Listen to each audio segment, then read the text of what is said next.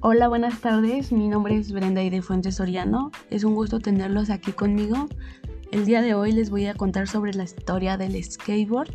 Hoy en día, más que nada, eh, un deporte, el skate también, es un estilo de vida sobre todo para los jóvenes adolescentes de todo el mundo.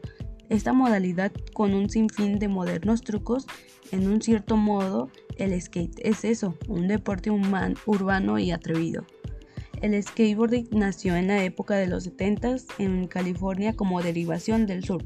Los surfistas cansados de tener que esperar las olas del mar exploraron alternativas para poder trasladar su pasión del agua a la tierra. Para ello se les ocurrió añadirles ruedas, versiones miniaturas a sus tablas de surf y comenzaron a practicar con ellas dentro de piscinas vacías que permitieran realizar deslizamientos y piruetas similares a las que realizaban en el mar. Tras un tiempo, gracias a la televisión y al cine y también revistas, este deporte se fue expandiendo por todo el mundo entero. Esos, en esos días los skaters tenían un aspecto similar a los de los hippies. Usaban pelo largo y camisetas con shorts de colores similares a las de los surfistas californianos.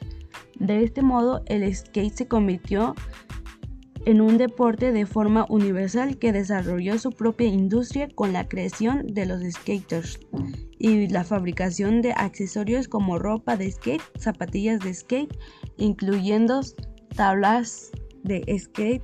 De hecho, se espera que en los próximos Juegos Olímpicos este ya se incluya más que un deporte porque antes lo tomaban como deporte callejero, entonces ya sería algo oficial. Bueno, pues eso sería todo de mi parte por hoy. Espero verlos por aquí nuevamente. Cuídense mucho.